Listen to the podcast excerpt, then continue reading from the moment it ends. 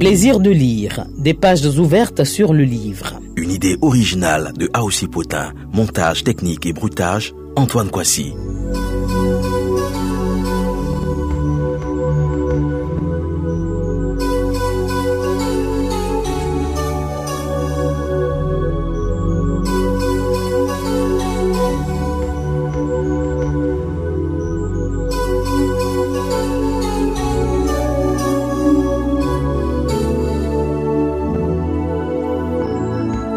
Après avoir mené la vie dure à Monique, et ce malgré la perte de leur premier enfant, et Binto, frappé par un palud sévère, se montre plus tendre et souple vis-à-vis de la jeune femme. Un jour, partie en ville pour des achats, Monique ne revient pas au campement où elle vit avec Ebinto. En lieu et place de son retour, elle fait parvenir à ce dernier, par le canal du chauffeur du véhicule de transport en commun, une lettre. Ebinto tout tremblant et anxieux, prend connaissance du contenu de la lettre, ou plutôt du journal intime de Monique, dont la rédaction avait débuté depuis plusieurs mois déjà à l'insu d'Ebinto.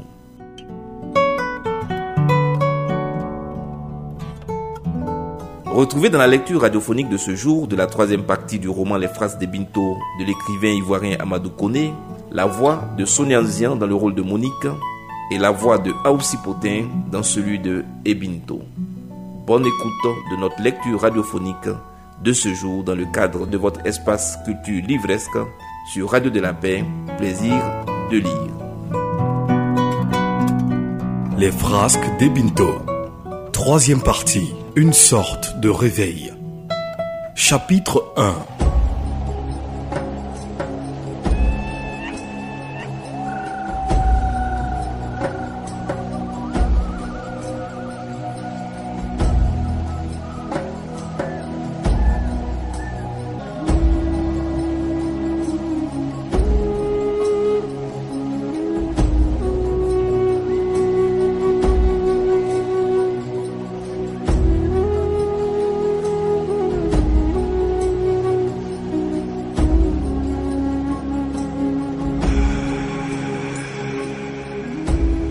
Lettre que Monique m'avait envoyée était une sorte de journal tenu au jour le jour.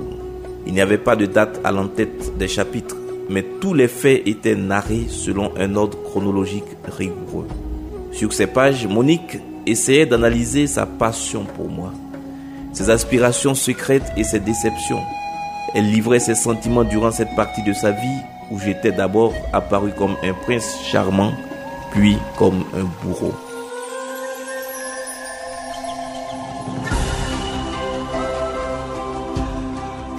Et bientôt, chérie, quand cette lettre te parviendra, j'aurai mis à exécution la décision la plus grave de ma vie. Je serai partie. Ces lignes, je les ai écrites au fil des jours passés auprès de toi. Pourtant, ce n'était pas dans l'intention que tu les lises un jour. Je me disais que tu pourrais les lire après ma mort. Aujourd'hui, je suis partie. C'est comme si j'étais morte. Et c'est pour cela que je t'envoie cette espèce de journal. Il vaut mieux te le dire tout de suite. Tu ne m'as jamais comprise, Ebento. Toi seul à qui j'avais cru pouvoir confier mes joies et mes peines. Une dernière fois, j'essaie de t'ouvrir les yeux en te livrant mon cœur aussi sincèrement que possible. Je vais remonter très loin dans le passé, je vais remonter au jour où tu arrivas à Bassam pour la première fois. Tu faisais alors la classe de sixième et moi, le cours moyen deuxième année. J'étais encore une petite fille, ignorant même jusqu'au mot amour. Dans la cour de mon père, nous nous amusions sur le sable comme un garçonnet et sa sœur. Près de toi, je me trouvais bien, étrangement bien. Je me sentais protégée par toi et j'étais fière de marcher à tes côtés. Ce que j'éprouvais pour toi, c'était une admiration, une estime profonde. Dès ce moment déjà, tu étais à moi. Pendant trois ans, nous avons vécu presque ensemble continuons toujours à jouer. Pourtant, nos jeux n'étaient plus les mêmes. Tu ne me prenais plus à califourchon comme un bébé. Nous ne luttions plus sur le sable. Nous avions grandi et commencions à être sérieux, à penser profondément. Nos jeux n'étaient plus source de joie spontanée et éclatante, mais étaient faits de paroles douces, quelquefois de sous-entendus qui nous faisaient baisser les yeux ou même d'un merveilleux silence dans lequel chacun de nous se plaisait à imaginer les pensées de l'autre.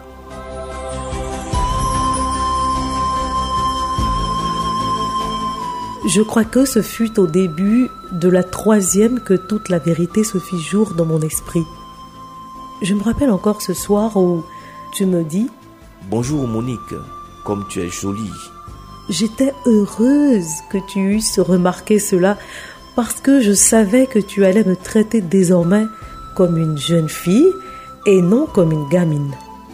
Moi, je te croyais déjà un homme. Et quand le dimanche je regagnais Abidjan, après vous avoir rendu visite, j'étais obsédée par ta pensée. La nuit, je n'arrivais à dormir qu'après avoir longuement pensé à toi. Les idées que je me faisais n'étaient plus celles d'une gamine, crois-moi. Elles étaient celles d'une jeune fille amoureuse. Je t'aimais. Telle m'a paru la réalité. J'étais fière de cet amour dont je te trouvais digne. Mon Dieu, Comment ne pas me rappeler ces doux souvenirs? Seul beau ornement de ma vie, je rêvais à notre vie future. Je croyais que j'avais rêvé d'une simple vie où l'argent n'aurait aucune importance et où l'amour profond de deux êtres sincères dominerait toutes les difficultés auxquelles tout ménage est en but. Près de toi, j'avais espéré la compréhension, une affection que mon père veuf aigri, n'avait jamais pu me donner. J'avais cru au bonheur. J'avais une totale confiance en l'avenir et mes désillusions n'allaient être que plus amères. Le samedi soir, quand je venais à Bassam, tu te montrais gentil à mon égard et je croyais à ton amour. J'étais aveugle et j'ignorais que ma passion était à sens unique. Mais toi, Peut-être déjà voyais-tu en moi cet intense besoin d'être aimé. Dis-moi, Eben, est-ce pour une jeune fille une faute que d'aimer et de désirer l'affection de l'être chéri? Enfant, j'étais de ceux qui acceptent le reste après le partage des cadeaux. Enfant, je n'ai pas eu le loisir d'être capricieuse. Enfant, j'ai même accepté ce que l'on accepte rarement orpheline de mère dès ma naissance, nantie d'un père négligent, j'ai été livrée très tôt à l'école de la vie. Dans la souffrance, je n'ai pas éprouvé le besoin de me révolter. Contre qui me révolter? Personne n'était cause de mon infortune. Dans la souffrance, j'ai appris humblement, dignement. Tu sais, j'ai fait un pari, celui de gagner dans la vie par mon travail. Toi, tu étais apparu dans mon existence comme un soutien solide, garant de la réussite, du bonheur. Tu avais fini par devenir tout mon univers. Je me sentais célestement lié à toi et, et, je ne pouvais pas imaginer que tu ne m'aimasses pas. Il était inimaginable que ta vie se détachât de la mienne et la pensée que tu fusses un jour à une autre ne m'avait jamais effleuré l'esprit. Et pourtant, à un moment, je te trouvais triste. Ton ami Koula m'apprit que tu étais amoureux d'une autre fille, Muriel. Oh, et bientôt, as-tu jamais imaginé l'être aimé?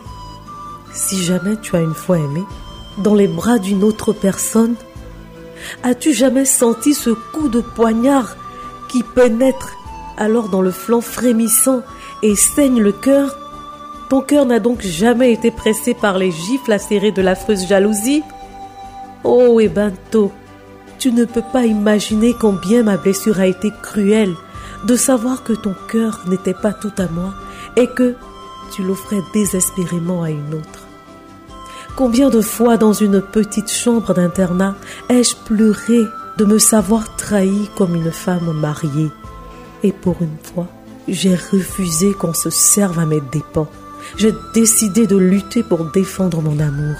J'ai essayé de conserver mon calme, de te faire comprendre que je t'aimais et que nous deux, nous nous complétions pour faire un tout plein de force capable de réussir n'importe quoi. Je t'ai fait comprendre que j'avais besoin de ton amour, de ton affection, de ta protection, et j'étais dépité de voir que tu me regardais simplement avec compassion. J'ai cherché tous les moyens honnêtes de te faire comprendre où était ton intérêt pour te lier à moi.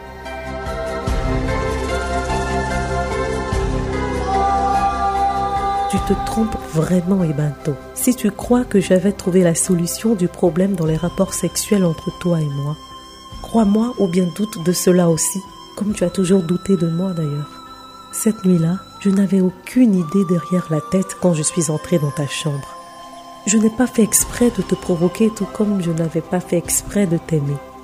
Quand tu t'étais réveillée, tu m'avais regardé intensément et pour la première fois j'avais cru lire dans tes yeux l'assurance de ton amour pour moi.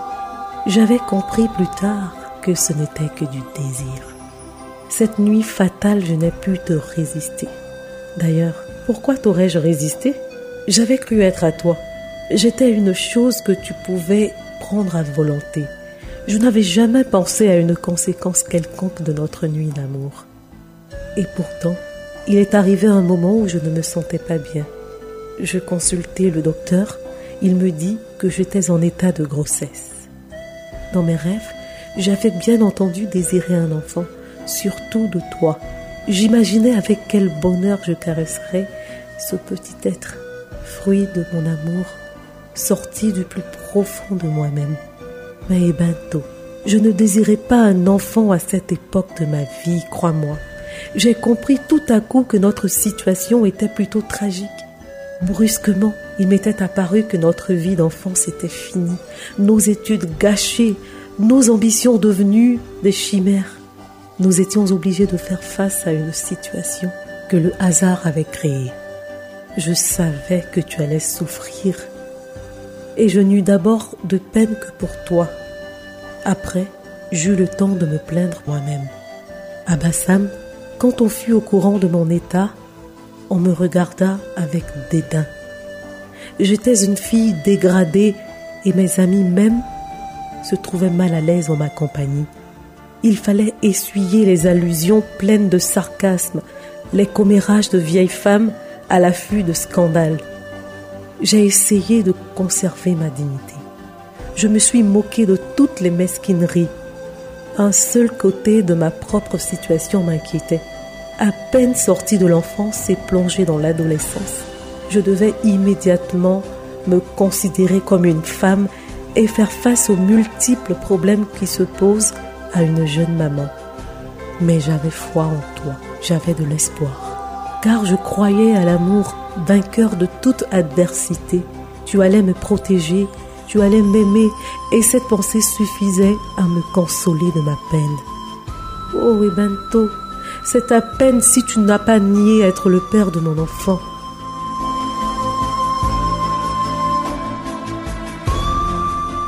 Oui, j'en arrive maintenant aux souvenirs les plus récents et les plus cruels, ceux de notre vie commune. Je ne suis pas venue chez toi sans honte. J'avais l'air d'une fille qui voulait se faire aimer à tout prix.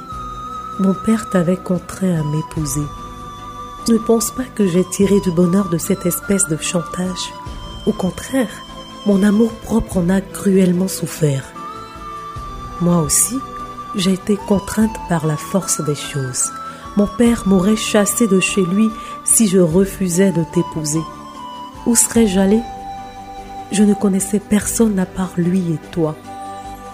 Mais, cher Ebento, je ne serais pas venue à Akunobe si je n'avais pas eu la certitude que tu m'aurais aimé, si je n'avais pas cru au bonheur près de toi.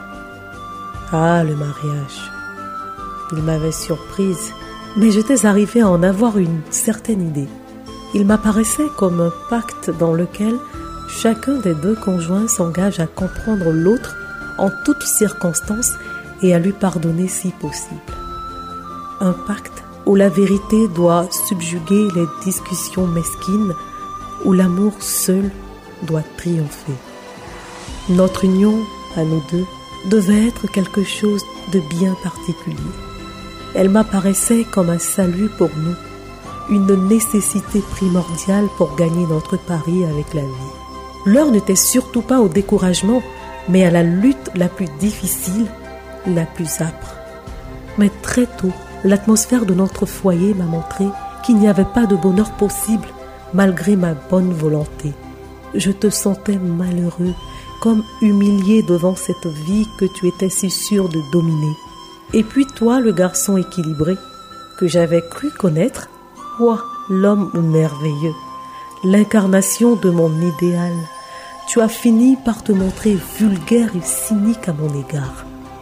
Tu m'as même fait comprendre que je n'avais droit qu'à ton mépris. Comment mon ébento pouvait-il se métamorphoser ainsi?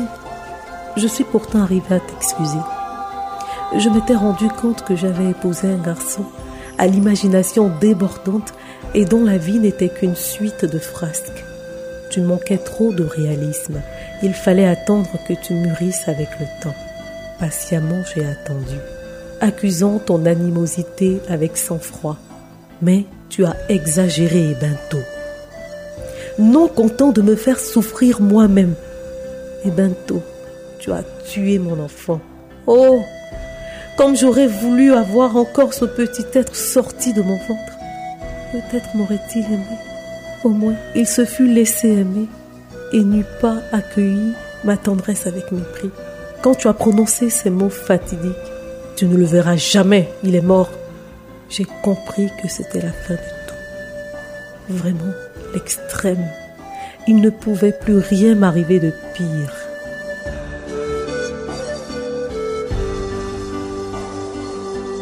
Pendant ces quelques mois de vie commune, le projet de partir s'est quelquefois imposé à moi.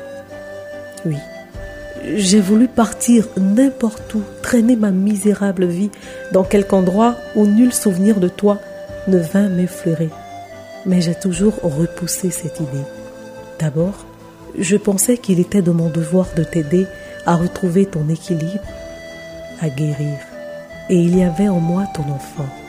Que pouvais-je faire pour lui, moi toute seule et sans aide? Et puis, si je ne m'en suis pas allée, c'est parce que j'ai peur. Je n'ai pas honte de te le dire. La solitude me fait peur et je n'ai plus personne.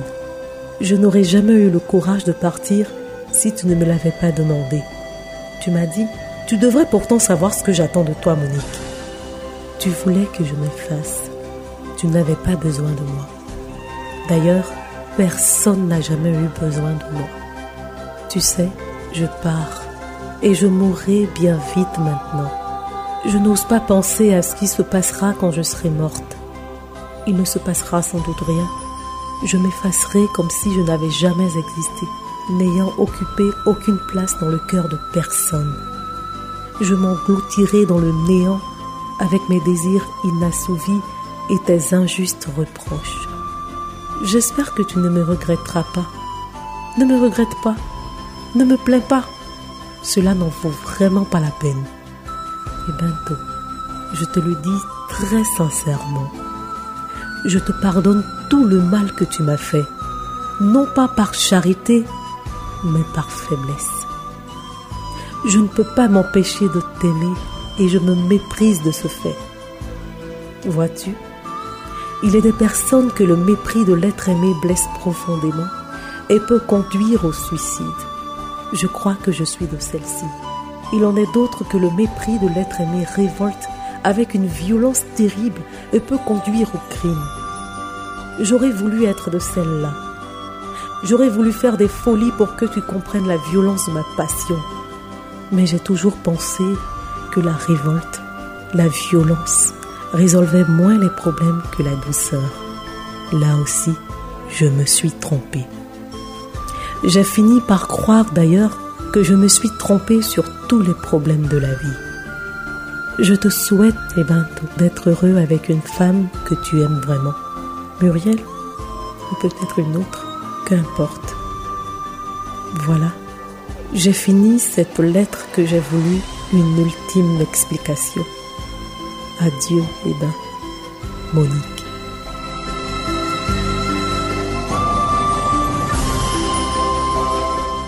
Doucement, j'ai replié la lettre de Monique. J'ai passé le revers de ma main sur mon front moite de sueur et les larmes me sont tombées des yeux sans que je m'en sois rendu compte. La vie me faisait pleurer car je reconnaissais ma défaite vis-à-vis de l'existence. J'ai pleuré de me savoir plus méprisable que Javert et Thénardier pour m'être acharné lâchement sur une jeune fille qui avait commis le crime de m'aimer follement. Gémir, pleurer, prier est également lâche. Longtemps, j'avais soutenu la célèbre idée de Vigny, mais maintenant je comprenais que l'on pleure parce qu'on ne peut s'en empêcher. Et pleurer quelquefois console. Comment allais-je donc m'y prendre pour retrouver Monique et me faire pardonner? Soudain, Monique semblait avoir pris une place immense dans mon cœur. Je comprenais cet amour violent de la jeune fille, amour que j'avais toujours blessé. Comment penser ces profondes blessures que j'avais pris un malin plaisir à aggraver jour après jour? Je me sentais indigne de Monique au moment même où j'avais compris que mon univers c'était elle. Muriel, je l'avais bien oublié. Je ne me souvenais pas de l'avoir aimée. Oh, absurdité de la vie. Comment peut-on croire qu'il est un être conçu à notre mesure, près de qui seulement nous trouverions le bonheur? Imagination, tu nous mènes tous dans la misère après avoir entretenu en nous des images irréelles et trompeuses. Que de peine nous éviterions si nous prenions chaque être pour ce qu'il est et non pour ce que nous aurions préféré qu'il fût. L'enfer que j'avais vécu n'eût été qu'un paradis si j'avais estimé Monique à sa juste valeur et n'avais pas voulu chercher en elle les perfections imaginaires que j'accordais à Muriel. Ce jour-là seulement, je compris qu'il est des femmes qui sont faites pour éblouir, pour allumer les passions et qui sont source de souffrance. Puis qu'il en est d'autres qui, bien que discrètes, assurent à l'homme une vie tranquille avec non moins de plaisir. Monique était de ces dernières. Monique, si je l'avais voulu, aurait toujours su me soutenir, m'aider à lutter et à vaincre. Oui, l'amour de Monique, c'était la plus belle chose que la vie lui donnait. J'en étais conscient maintenant et peut-être était-il trop tard.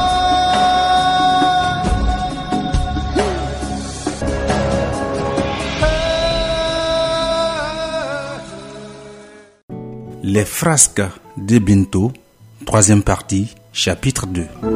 Le chauffeur du camion m'avait dit que Monique lui avait remis la lettre très tard. Donc, Monique n'avait pu partir où que ce pût être. Elle était encore à Aboisseau.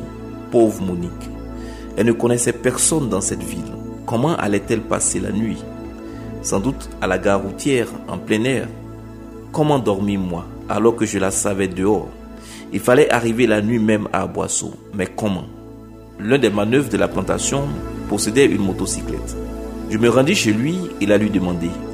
Je vis à son air qu'il n'avait aucune envie de me rendre service. Il avait raison. J'avais été si dur avec ces pauvres diables qu'il y avait de quoi avoir honte de leur demander un service. Mais il est des moments où il faut avoir le courage d'ignorer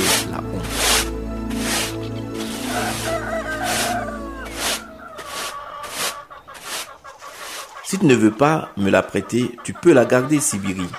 Je t'assure que je ne te créerai pas d'ennui pour cela. La motocyclette t'appartient et tu es libre de refuser. Je n'ai pas dit cela, monsieur Ebinto. Il me faut vraiment aller à Boisseau. De ce geste dépend mon bonheur, ma vie.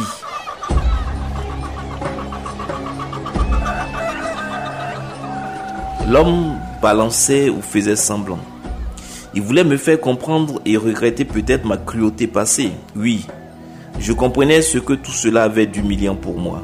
Mais désormais, j'étais prêt à souffrir toutes les humiliations pour Monique. Je comprenais enfin que ce qui compte en fait pour un homme, c'est sa réaction face à l'imprévu. Vous pouvez la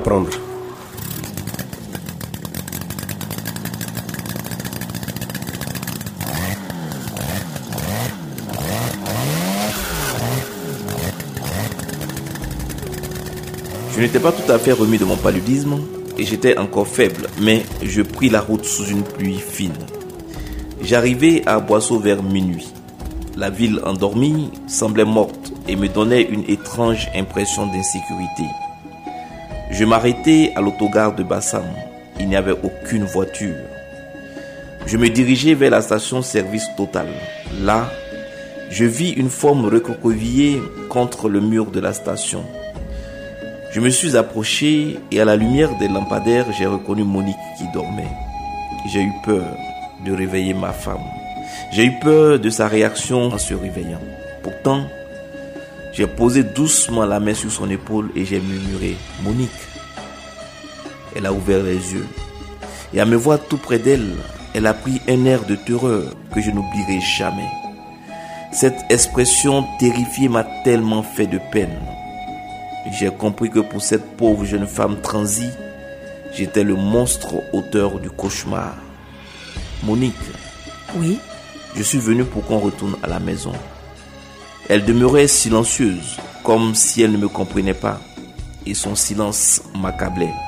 Écoute, ben, je ne t'ai pas écrit pour quémander ta pitié. Ce n'est pas de la pitié que je ressens pour toi, Monique. Peut-être ne me croiras-tu pas, mais j'ai besoin de toi. J'ai vraiment besoin de ta présence.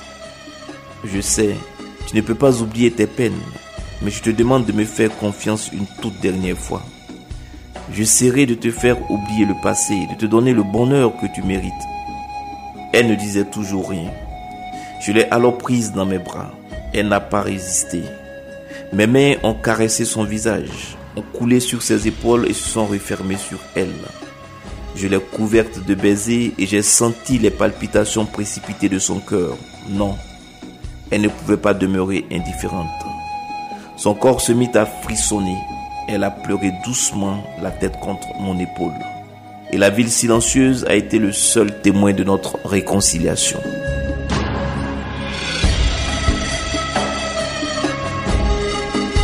Je me rends compte que le bonheur est difficile à dépeindre. Que t'importe, lecteur, notre bonheur à nous Je crains de t'ennuyer à décrire nos folies. D'ailleurs, je ne me les rappelle plus. C'est curieux, comme les images heureuses peuvent se dissiper vite de ma mémoire, alors que je ne voudrais vivre que d'elles seules. Lecteur, il te suffira de savoir que les deux mois qui suivirent ma réconciliation avec Monique furent une période de bonheur intense. Ayant subi une forte métamorphose, je compris ce que pouvait être la vraie vie au foyer. Et je croyais avoir réussi à redonner le sourire à Monique. J'avais compris quand même que Monique était un inestimable trésor de compréhension, d'amour et de sacrifice. Souvent, quand je la prenais dans mes bras, elle s'y abandonnait et s'accrochant à moi, elle me demandait Eh ben, combien de temps durera notre bonheur Et moi, je pensais qu'il durerait éternellement. Monique avait à peine 16 ans et moi 18.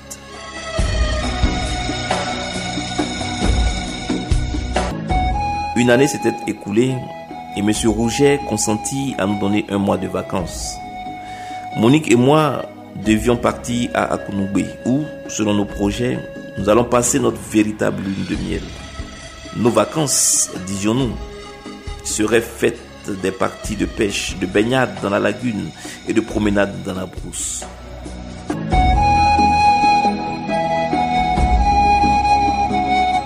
Je t'apprendrai à nager, Monique. Tu seras une sirène. Mais moi, je serai là pour t'empêcher d'ensorceler les garçons. J'ai peur de l'eau, mais avec toi, je ne crains rien. Oh Monique, tu m'avais toujours fait confiance. Tu avais excusé mes fautes, mon crime, et tu me vouais le même culte qu'autrefois à Bassam. Monique, j'avais compris une fois pour toutes que tu étais ma vie. Un homme a besoin d'une femme, témoin de sa force, une femme qui l'aime et le comprenne. Comment avais-je pu être assez aveugle pour ne pas comprendre que tu étais la seule femme capable d'être pour moi ce témoin? Parti de la plantation de bananes assez tard, nous arrivâmes à Boisseau à 14 heures. D'Aboisseau à Diaki, la route n'était pas trop longue mais mauvaise, car on était en pleine saison des pluies. De grandes flaques d'eau coupaient quelquefois la route en deux. Le 1000 kg Renault roulait lentement car à certains endroits la piste était glissante. Bientôt, il se mit à pleuvoir. De violentes rafales faisaient hurler les arbres bordant la route. Devant, la visibilité était mauvaise et on n'allait que plus lentement. Soudain, le camion patina à gauche. Le chauffeur surpris braqua d'un coup sec à droite et le camion glissa dangereusement de ce côté.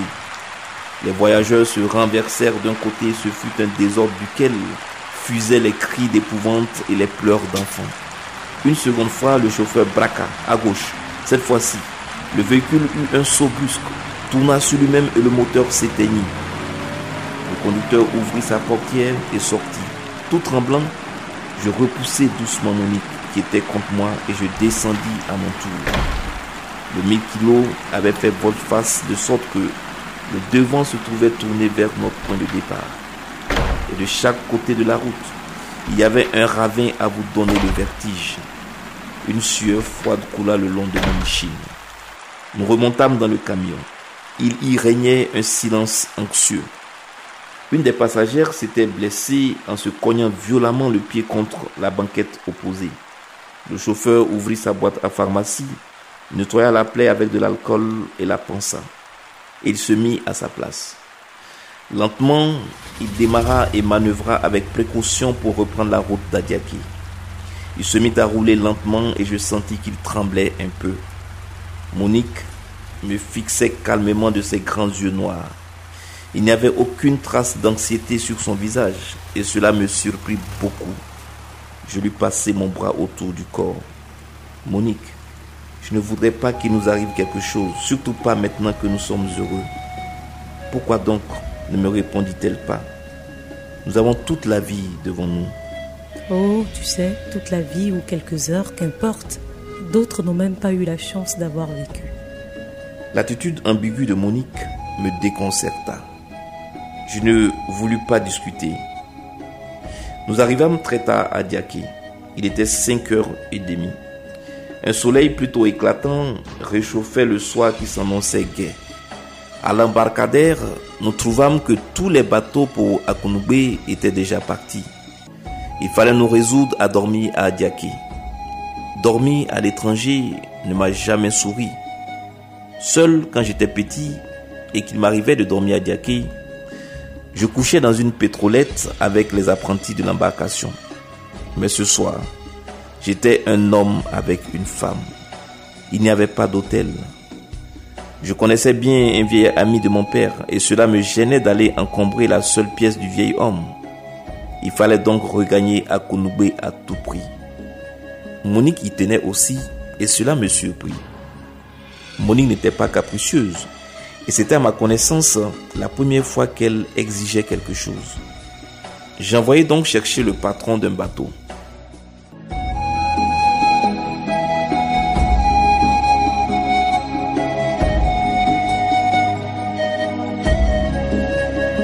Le batelier, un grand quinquagénaire à la peau dure et ridée, arriva. Je lui demandai si cela était possible de nous faire traverser jusqu'à Akunube. Je le veux bien, moi. Mais il faut débourser. Combien est-ce qu'il faut? Il fait beau, mais c'est mauvais présage. D'ici une demi-heure, le vent va se lever et les vagues seront terribles. Alors, combien voulez-vous? Il y a bien du danger. Encore que nous ayons à revenir la nuit. Enfin, dites-moi le prix, on verra bien. Tu es un grand commis Tu m'as l'air d'un enfant. Ce que je suis ne vous regarde pas. Vous voulez, oui ou non, nous emmener à Kounoubé Ne te fâche pas, petit monsieur. Je vous emmène. 3000 francs seulement. Soit, nous partons. Je n'avais pas fait de grandes économies, mais Monique était très économe. Et pendant les deux mois de calme que nous avions vécu, elle était arrivée à mettre assez d'argent de côté. Nous prîmes le large.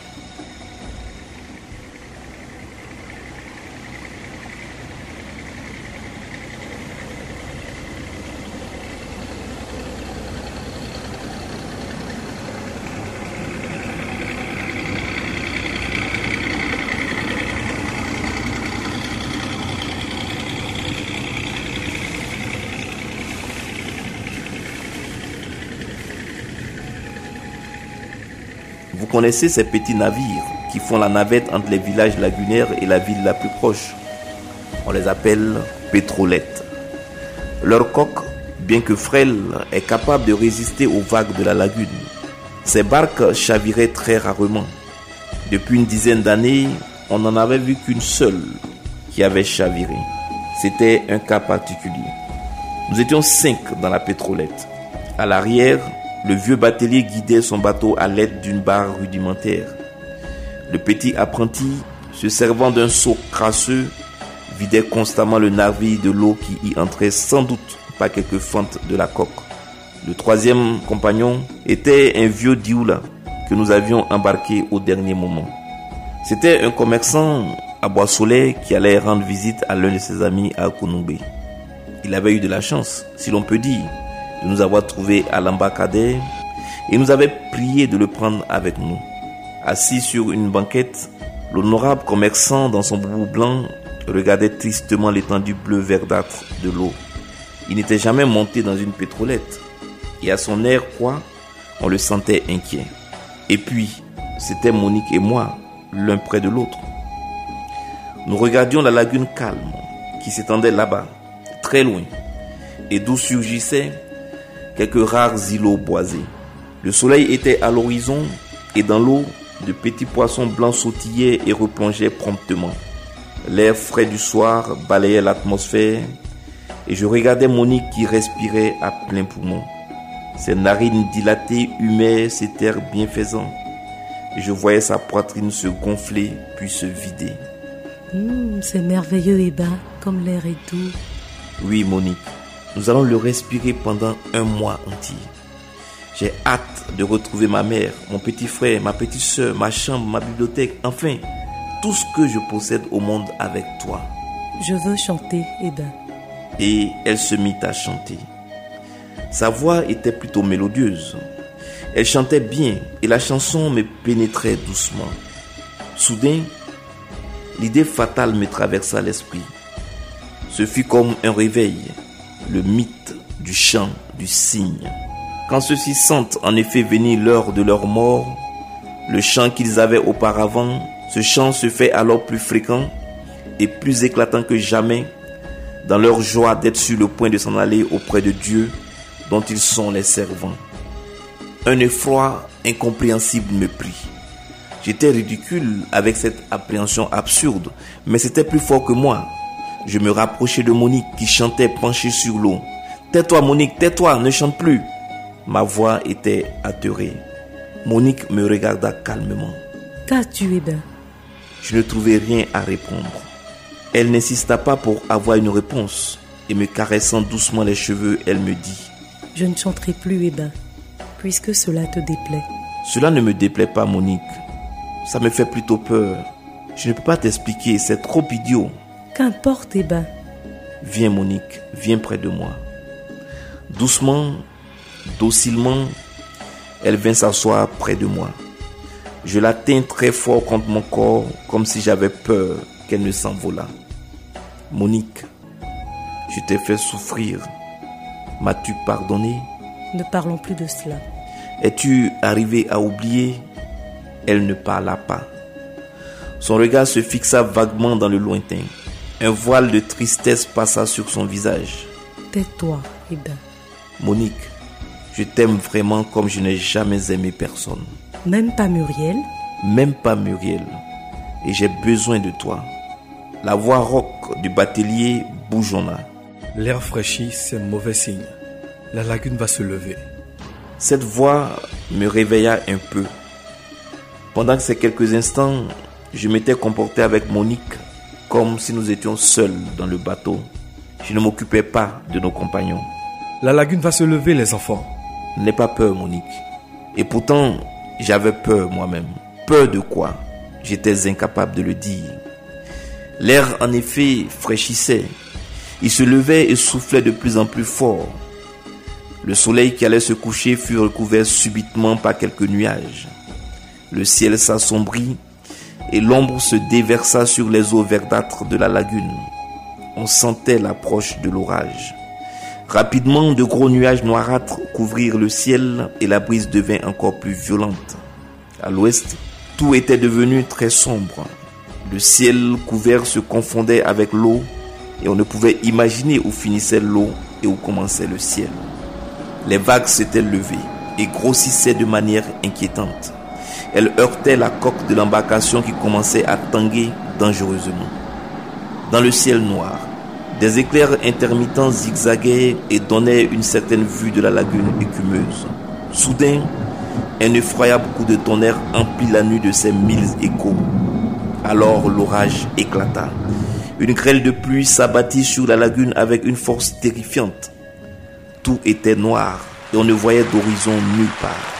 Tout se confondait. Et le vent et la pluie mêlés hurlaient sinistrement. La petite barque, balançant d'un côté puis de l'autre, avançait cependant. Le vieux matelot connaissait son chemin par cœur et il luttait avec sa barre, tâchant de garder la direction malgré les vagues et le vent. Le commerçant Dioula avait eu une crise de panique au début, mais à présent, il se rendait compte que seul le calme et la patience étaient nécessaires en des cas pareils.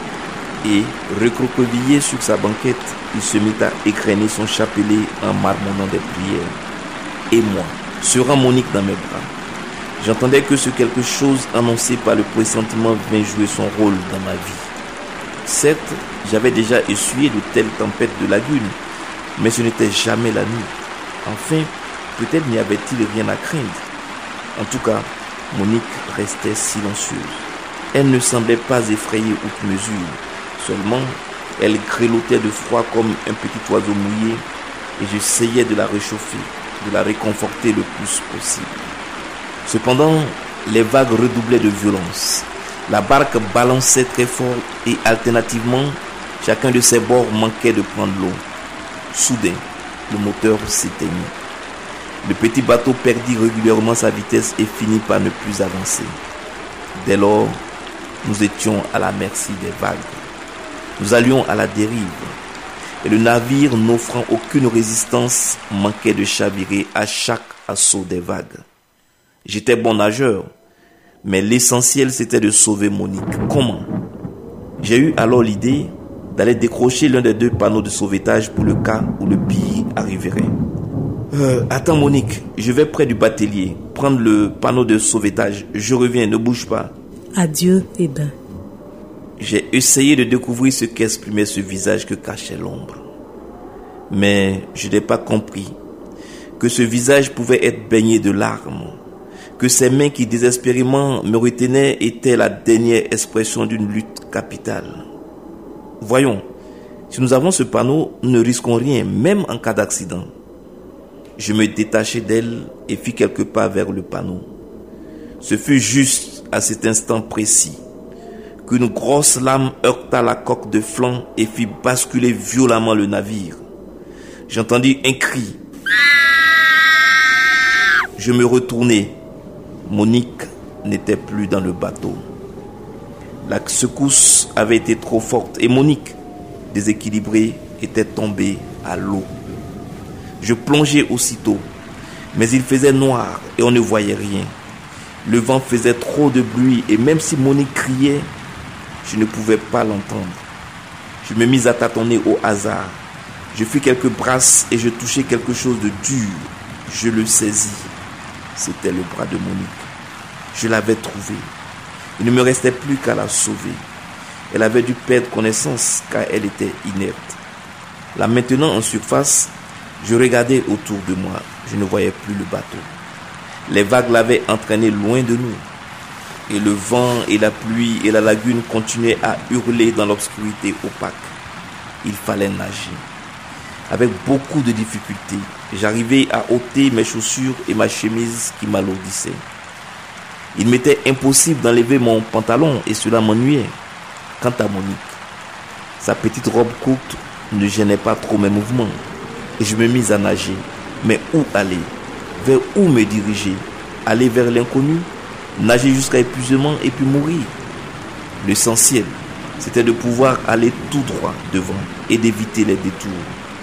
J'avais ainsi l'espoir d'atteindre une berge à moins de mourir avant.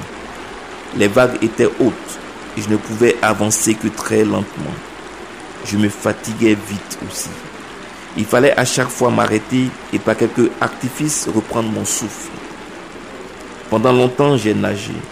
J'ai lutté contre la sauvagerie de la lagune et des autres éléments en furie, toujours chargés de mon précieux fardeau. Il est arrivé des moments où je n'en pouvais plus. J'étais à bout de force et de souffle. Mes membres affaiblis par le fort refusaient d'obéir à mon cerveau et juste été seul que je me fusse laissé couler. Mais j'avais Monique dans les bras. Et il fallait tout tenter pour que Monique vive. Il fallait qu'elle comprenne et accepte sincèrement que je l'aimais et qu'elle était tout pour moi. Je pensais à tout cela et je me disais à moi-même, courage, encore une brasse, oui, une autre, voilà, comme ça, continue. Chaque brasse me coûtait un effort surhumain. Mais il fallait toujours en recommencer une autre, puis une autre encore. La tempête cependant baissait d'intensité. Le vent et les vagues se calmaient. Et soudain, levant les yeux droits devant moi, je vis de la lumière clignoter dans le lointain. C'était sans doute le village de Thioboué ou bien un campement de pêcheurs. Mais comment arriver jusque là-bas? Je n'en pouvais vraiment plus. Je compris que j'allais mourir et je fus indifférent à cette angoissante découverte. J'étais trop là et je ne pouvais rien faire d'autre que de m'abandonner à une douce torpeur. Mon bras gauche serait toujours le poignet de Monique. Dans un dernier effort, je la tirai près de moi. Mais j'étais fatigué. Je fermai les yeux et ne fis plus un mouvement. Alors, comme dans un cauchemar, je sentis que je m'engloutissais dans l'eau. Je voulus respirer et l'eau me remplit les narines, me coupa le souffle. Je sombrai dans le noir.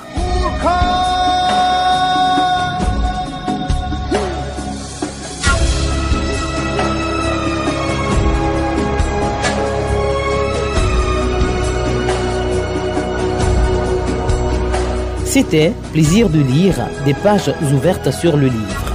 Votre rendez-vous hebdomadaire consacré au livre et à la lecture.